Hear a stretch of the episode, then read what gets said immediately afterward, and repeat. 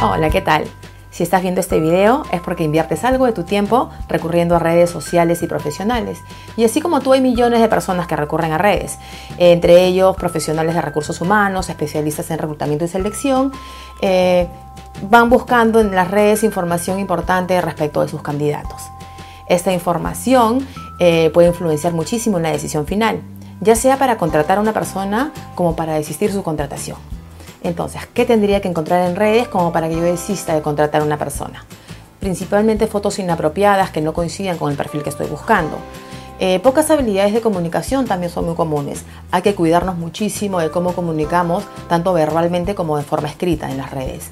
Eh, comentarios discriminatorios de cualquier nivel. Y también es muy común encontrar comentarios quejosos respecto de la empresa en la que estoy trabajando actualmente. Y estas pueden dañar la imagen de la corporación.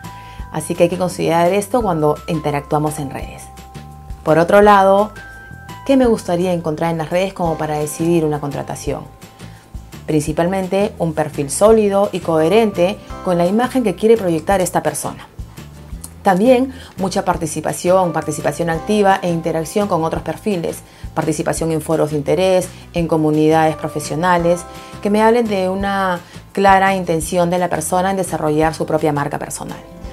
Así que después de haber revisado esta información, yo te invito a tomar una pausa, a revisar tu perfil digital y trabajar en ello, ya que esto va a potenciar mucho tu empleabilidad y va a ser tu perfil muchísimo más atractivo para el mercado laboral. Manos a la obra y mucha suerte.